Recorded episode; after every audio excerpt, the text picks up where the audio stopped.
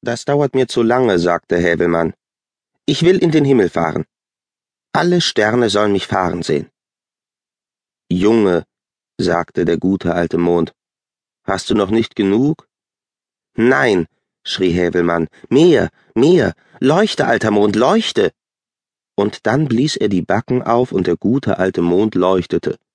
Und so fuhren sie zum Walde hinaus, und dann über die Heide bis ans Ende der Welt und dann gerade in den Himmel hinein. Hier war es lustig. Alle Sterne waren wach und hatten die Augen auf und funkelten, dass der ganze Himmel blitzte. Platz da! schrie Häwelmann und fuhr dann in den hellen Haufen hinein, dass die Sterne rechts und links vor Angst vom Himmel fielen. Junge, sagte der alte gute Mond, hast du noch nicht genug?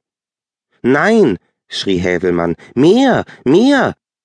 Und hast du nicht gesehen, fuhr er dem alten guten Mond gerade über die Nase, dass er ganz dunkelbraun im Gesicht wurde.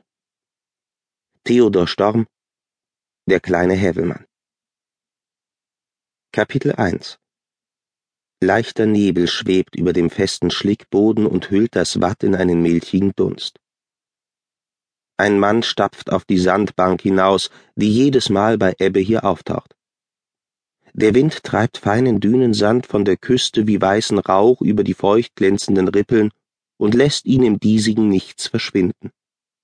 Da vorn ist die Welt zu Ende, denkt er. Ich brauche nur noch geradeaus weiterzugehen und komme direkt von der Erde in den Himmel. Er ist der einzige Mensch weit und breit.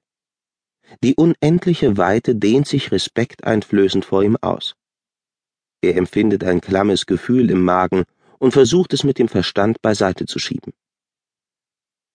Ein unheimlicher Ort, wenn man sich hier so weit draußen allein herumtreibt.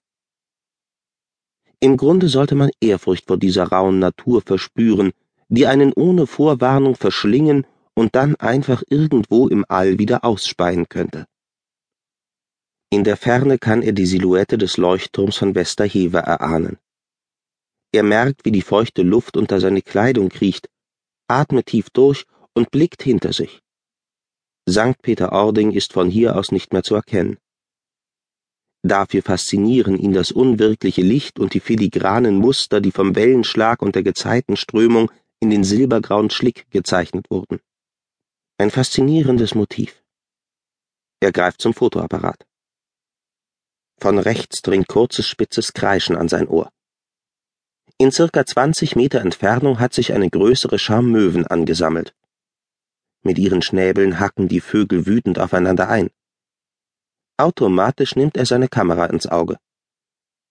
Der Fotograf steckt einem einfach in den Knochen, denkt er amüsiert. Vorsichtig nähert er sich dem Knäuel. Da verstummt das Geschrei. Mit dem zirrenden Geräusch hunderter Flügel hebt sich ein weißer Vorhang in den Himmel. Jetzt ist der Blick frei. Er spürt, wie in diesem Augenblick das Blut in seinem Kopf zu pulsieren beginnt. Das Bild im Sucher seiner Kamera verschwimmt vor seinen Augen. Ihm wird schwindlig. Die Knie sacken auf den nassen Schlickboden. Krampfhaft klammert er sich an seine Nikon.